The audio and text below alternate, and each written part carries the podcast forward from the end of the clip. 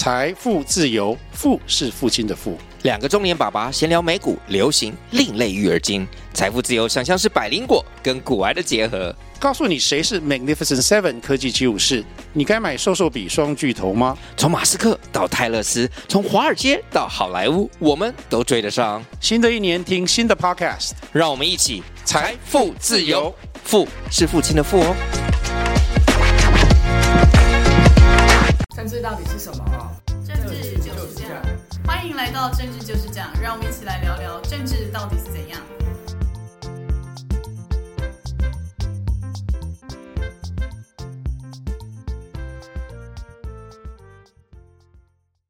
大家好，欢迎回到政治就是这样，我是雨洁，我是南天，大家好。最近呢，发现有一些粉丝朋友呢会在我们的那个 Apple Podcast 下面留言评分。然后就是很希望，还感谢大家来留言，然后也欢迎大家多多就是邀请朋友一起来听这个节目，因为我们已经已经到选举前，应该只剩下三四集。那选后呢，可能会用怎样的形式呢？我们还不确定，所以大家选前就是我们会继续陪大家到选举投票的前一天。嗯，其实呃，节目进行了有一段时间了，那等于是陪着大家一路观察这个选举啊。那选举到今天我们录制节目的时候呢，剩下二十九天，非常非常快。其实转眼大概就到了明年的一月十三号。要投票，然后开票，得知下届总统的选举结果。那我们真的非常欢迎所有的朋友来给予我们意见上的指教，也希望能够支持我们，能够来收听。那我想在伴随大家一起走完这一次的大选之后呢，我们也希望能够。让也许更多的朋友可以进入到我们的节目当中，所以我们将来也会陆续邀请一些朋友来到节目当中，大家一起来聊一下政治。其实这就是我们当时规划政治就是这样的一个一个用意。其实政治没有很难，大家每天都在聊，都在想，都在观察，都在看。但是呢，也许大家透过彼此的激荡，可以呃把政治看得更透析一点，而不是只看一些热闹，能够找出一些门道是比较有意义的。好，那雨杰，呃，节目开始，我们也谈一下热腾腾的民调。嗯，今天早上，今天是十二月十五号嘛，今天早上美丽岛电子报又做了新的民调，它现在做民调的频率大概就是每三天一波。然后到选举权会每两天一波，那他现在每三天一波嘛，就是等于是他只有这么固定来产出民调，所以它的稳定性其实相对蛮高，就是跟就是可能有的是七天抽一次，有的是六天抽一次，所以它相较起来它的那个代表性会比较高。像这一波是第九十波民调嘛，然后他这一次呢，就是一样还是民进党在领先，但是他跟就是第二名的赵少康他们只差了四趴，所以就是目前这几波民调的趋势嘛，就每三天三天一波，其实就是国民党跟民进党现在有点陷入焦灼。尤其在误差大概就是他们民调差只有五趴以内的话，算算成投票数的话，其实大概只有三十万到五十万票。那这个其实，在一些县市选举中，就是那种蓝绿落差很大的选举中，其实也很少，就是会落差这么少。就尤其是到总统大选，因为台湾有就两千三百万人嘛，然后有投票权的人其实有快两千万人，那就是。只差五十万票的话，其实真的是还蛮紧张，因为五十万票你平均到每一个县市，其实才一点点人而已。如果换成是你的邻居的话，可能每三个人里面，你去改变一个人，他的。就可能会影响到最后的选举结果，所以现在的差距就是越来越焦灼，然后也就是他们两党其实已经很甩民众党，就民众党现在都是在二十趴以下，而且曾一度到十七趴，然后快要到十六趴，所以大家来说可能会有弃保效应。所以，但是民众党自己的内参民调都说，哦，我是最高票的，所以就是民调的可信度，大家还是要参考一下。嗯，我想民调是值得大家做观察的，但是呢，基本上它只是一个参考的指标。那当然，各党也都会做内参的民调。内参民调，呃，除了去了解选举的真实状况之外，其实还有很大一个意义，就是内部的士气上的鼓舞。所以呢，可能有时候那个数字跟各家民调做出来的会有一点落差，是不一样的。那主要是因为总不能呃让自己内部的士气整个崩跌，那就对整个选举会造成很大的影响。所以从民呃美丽岛电子报第九十波的这个民调，因为它的民调时间是十二月十二号到十四号，那其实可以看得出来，大概跟最近一长段时间的民调的数字所呈现出来的结果都差不多。因为民进党是三十五点七，然后国民党是三十一点七，然后民众党就是柯银配这一组呢是十八点六。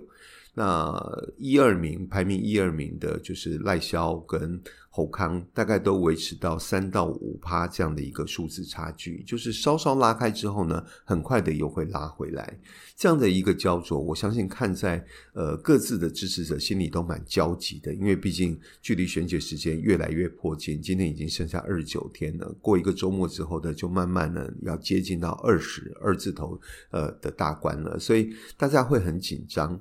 那我觉得，呃，确实各政党在最后这个关头要出什么样的方式呢？把自己的民调数字再往上拉抬，呃，确实是值得要伤脑筋，而且也要呃，会影响到最后选举的结果。那我们看到这样的民调里面，就是说，呃，民进党的就是赖萧配这一组呢，它的起伏相对是比较大的。就是说，他可能一下子上冲，然后呢，一下子又被拉回来，所以他这个起伏很大。那很多观察是认为说，来自于柯文哲这一组的年轻选票，中间选民可能会因为赖萧这边的一个意见，或是呃一段言论，可能会产生归队或离队的现象，会造成他们的民调数字起伏变化比较大。那相对的呢，就是呃排名第二的，就是侯康这一组呢，就比较呈现一个缓步上升的趋势。这也跟大家的观察，就是侯友谊是一个呃不太有激情火花，也不太会令你很容易产生一些感动、情绪波动的一个候选人。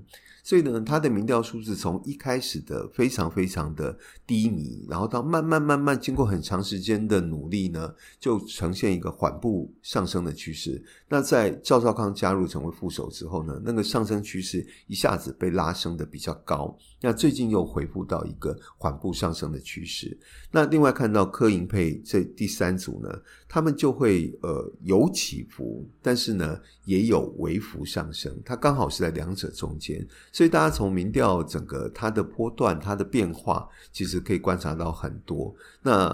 我想在近几年来讲，我们以一六年呃小英总统跟当时的朱立伦的选举。呃，以及上一届二零年的小英总统跟韩国瑜的选举，其实那个差距都拉得非常开，不像这一次这么紧张。像宇杰刚跟大家说的，如果从民调的数字换算成选票的话。那个差距可能只有在三五十万票，这对全国性的总统大选是非常非常迫近的一个数字，可能一个闪神，可能那个胜负就会被被被超越。所以呢，接下来这二十多天的确是进入一个最关键、大家也最紧张的时刻。那我们今天一开始呢，先跟大家做了一个简短的分析，待会儿下一段我们就来看一下最近各政党都在忙什么，为最后的选前冲刺呢，要做什么样的，不管是来自政界呢，还是呃。各地方的路站，就是全台湾的巡回的去扫街拜票，这些事情对于最后他的民调数字跟最后的选票结果会有什么样的变化？我们待会儿下一段来聊。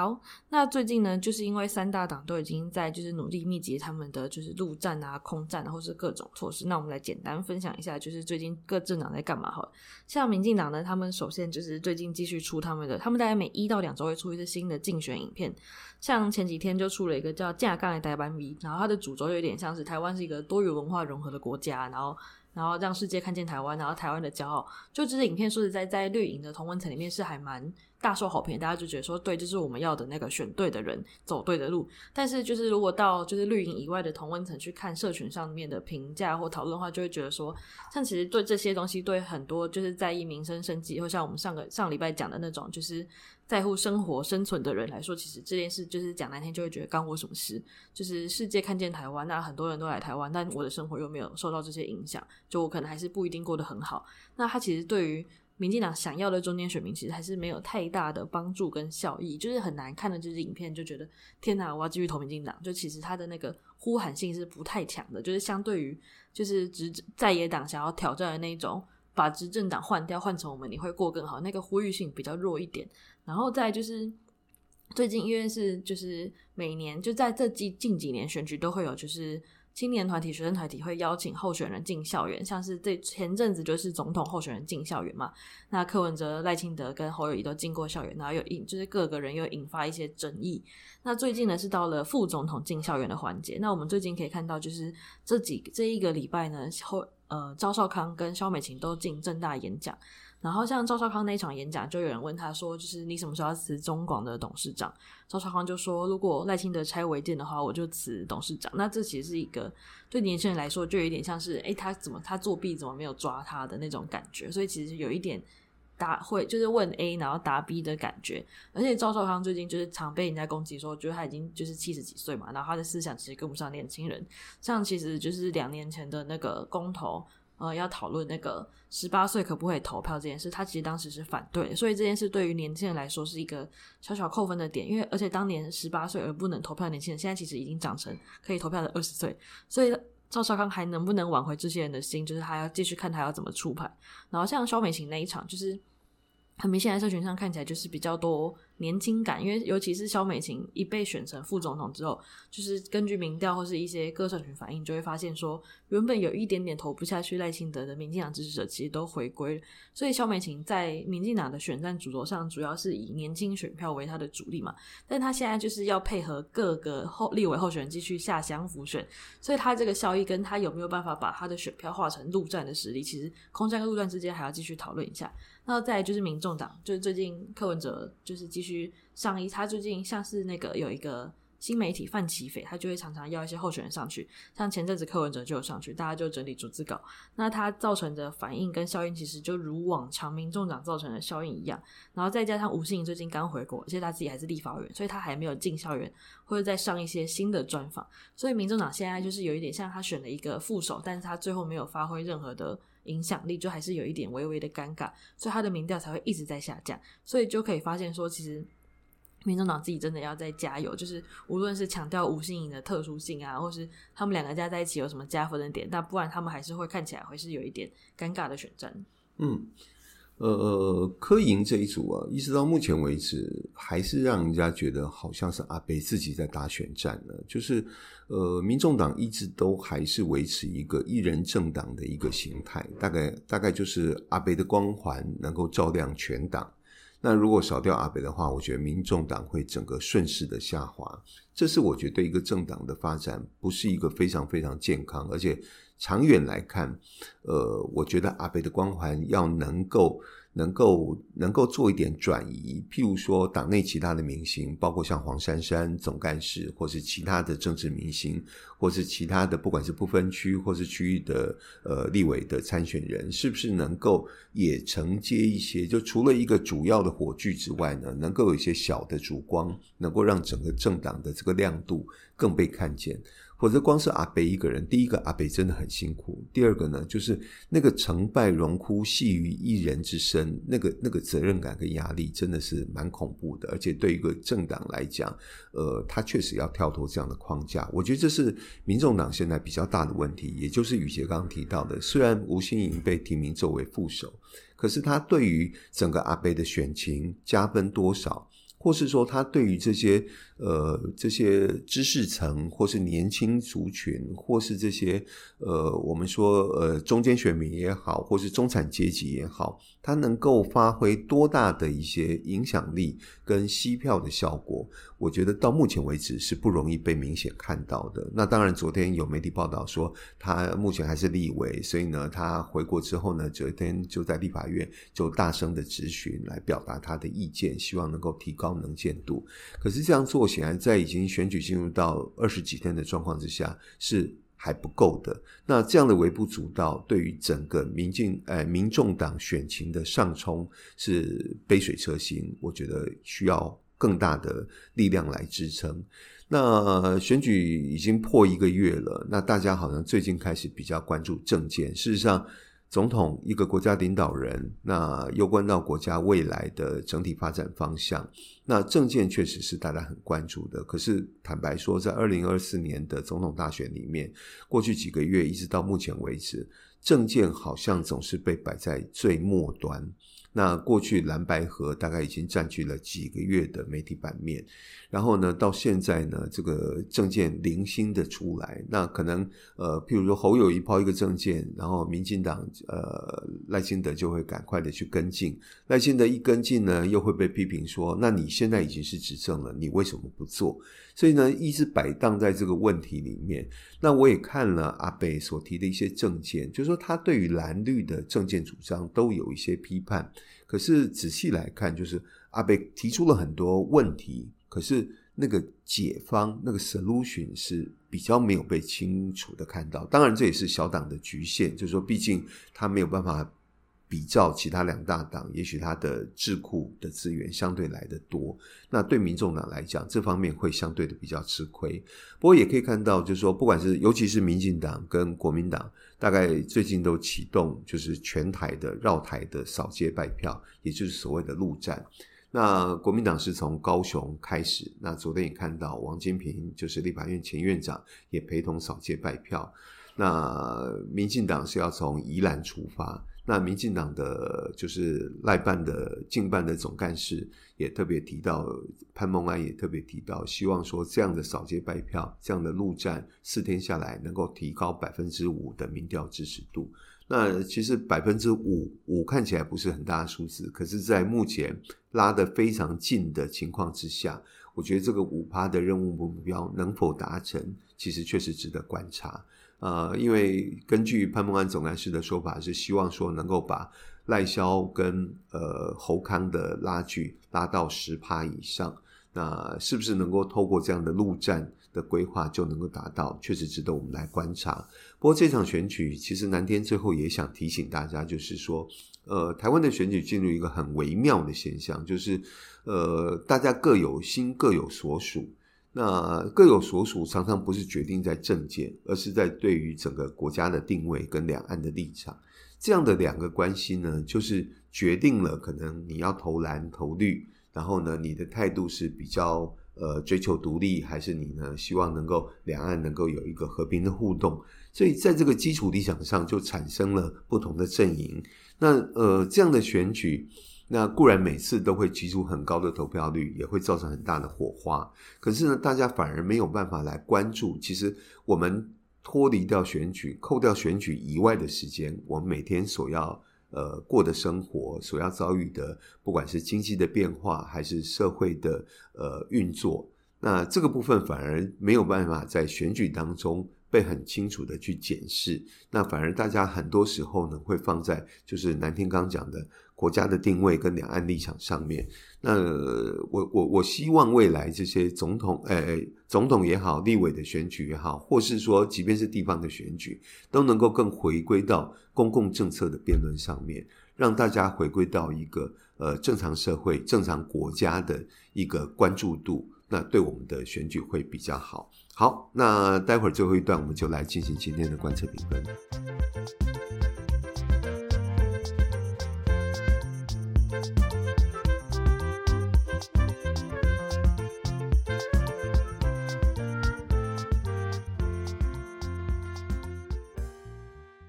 后是我们的观测评分时间，在评分之前呢，想先简单提一下，像是最近呢，就是如果有在台北。办过集会游行的人会稍微有一点这个小知识，就是知道要借场地呢，就要借路权，要活动的前一个月，就是跟抢车票一样，是一个月要先借，就要上网的，它就是一个上网登记，它并不是一个什么，就是先讲好啊，先占地为王，它就是照，就是跟买演唱会跟买高铁票一样，就是上网登记。那最近呢，因为像选举是一月十三嘛，那选前试验就是一月十二，这就是兵家必争之地，像那个。二零二零年那一次的选举的选前之夜的，大家最喜欢在凯道嘛，因为凯道最大条，如果塞满人可以五万七万，看起来就超盛大。那选前之夜这次呢？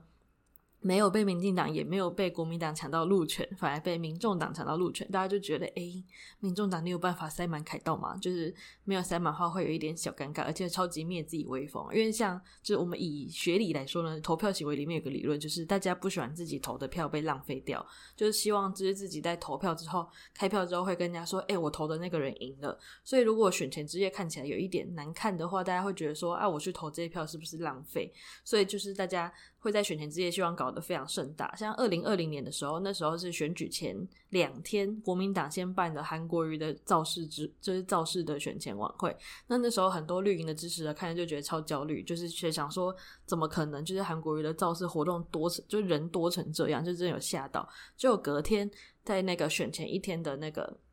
民进党的选前直接真的是塞爆凯道，那时候就是连绿营支持者自己也有吓到，说怎么那么多人？尤其是像如果是在中南部要投票的人，或尤其是花东，他一定要在一月十二就要回到自己的家乡，不然会来不及在隔天下午四点前投票。所以北部的，尤其是民进党支持者，在年轻人很多的这种情况之下，还可以催促很多人，是一件蛮神奇的事情。所以选前之夜就真的是一个很重要的一个选举前最重要的事情。结果这是被民众党借走，然后被民众党借走之外不打紧，因为像选举投票当天呢，政党也会再借一个场地，让支持者一起看开票啊，就是这样子会比较有一种就凝聚力感。像民进党一般来说都会在自己的中央党部，就是北平东路，在华山的后面，会借那一块场地，就当成自己的开票场地。结果那块场地今天被就是在前两天被民众党支持者借走，大家就觉得怎么有一点小尴尬，就是。怎么会有人去借别人的选举造势场合的场地啊？就真的很怪，就是大家会约定俗成的会做这件事情。像国民党也不可能去抢北平东路嘛，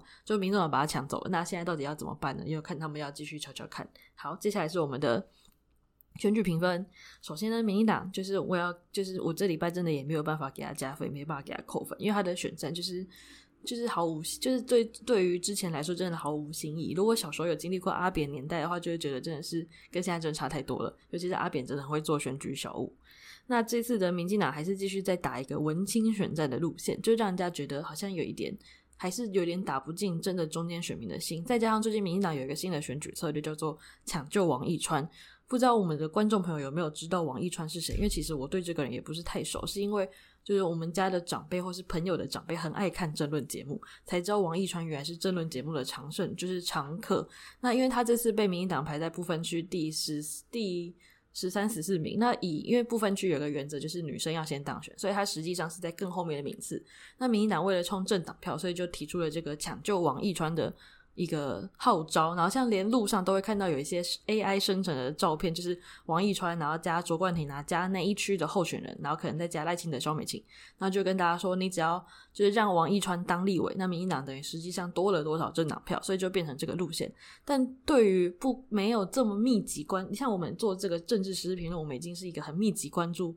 政治的一群人，但我们对王一川其实相对没有。这么台面上的政治人物这么熟悉，那就会觉得说，那这个人对于非民进党以外的人、非国民党以外的人，他们真的知道这个人是谁吗？我其实蛮疑惑，这个选这个选举策略到底有没有真的奏效，或者他其实有一点点像小圈圈自嗨的情形。所以民进党我要不加也不扣分。再是国民党，国民党最近在就我们要先鼓励他，终于有提政见了。就是虽然他提的政见提的怎么样，还是可以讨论，但是他终于有在提政见，而且看起来。没，并没有想象中的这么乱七八糟喊，或是像民众党一样，就只是提出问题，但是没有解决方式。但所以呢，我要给他们小加个一分，就是但我们先不评论政见内容，就只是觉得说他们终于开始记得自己要打选战，而且看起来是有在节奏上走，像是现在就是他们的陆军也归队嘛，然后支持者也归队，就开始打他们的选战。所以以选举来说，我要给他们小加个一分。所以就是民众党。民众党有一点，现在就是从我们每一集来讲，就是他就是在自曝其短嘛，就是像吴欣盈一直有一点为失言，他在吴欣盈对我来说还比较像失言，因为他就会呛说，就有人就说，就是你是财团的小公主诶，就是你家里很有钱，就他的反应居然是那个蔡总统家境也很好，那就会觉得你真的很很奇怪，就是你这样讲，你明明就可以解释说。就是就是，虽然我没有办法体会大家的生活，但是反正他有很多方法可以讲，他却讲了一个就是呛人家的角度，就觉得说，那你以后如果真的当副总统，你在外交场合你会不会这样子呛其他国家的人？就觉得有一点担心。但民众党一直一如往常都这样，所以我不加也不扣分。好。接下来轮到南天来做今天的观测评分。那一号阿贝抽走了，所以我们先从他开始啊。那阿贝，我们刚才前面讲了，他真的很辛苦啊。那我觉得这一场选举最微妙的是，第一个拉得很近，第二个呢，就是出现了一个非常强大的第三者。那这个第三者呢，又不是只有干扰的效果，是他手上可能握有两百多万票的这些支持的选票。从目前的民调数字来看，阿北大概还有大概十八趴到二十趴左右，换成选成选票大概就是两百多万票。最后这个选票会怎么样的位移？在上集当中，南天也特别提过，会攸关这场选举最后的结果，因为毕竟现在排名一二的赖萧跟侯康拉得非常非常的近。那如果阿北最后的动向就是他要冲到底，还是呢他会回头来以政党的生存作为第一优先的考量，去全力投冲政党票，而出现分离投票的情况的下呢，会攸关这场选举最后的结果。那所以呢，民众党非常非常重要。可是民众党当然。在最近，不管各方面选举资源都相对有限的情况之下，他们就会出现比较疲软的状态。所以呢，今天的评分呢，南天给民众党是不加也不减。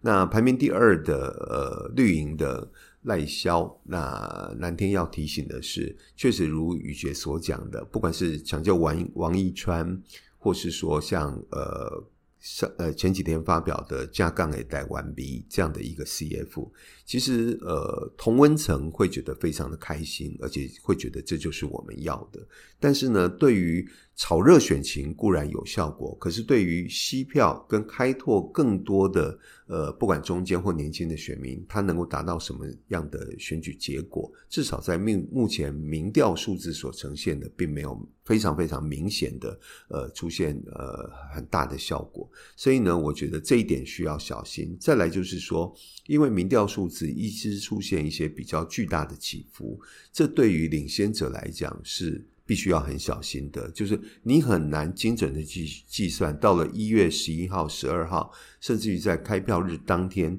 你的那个那个民调数字是呈现一个往下走还是往上上。因为你你的那个平缓度太太小了，而都出现一个很剧烈的起伏的时候，会影响很大。所以呢，在今天南天还是要提醒赖萧绿营的朋友，真的要很小心。那今天南天给他扣一分。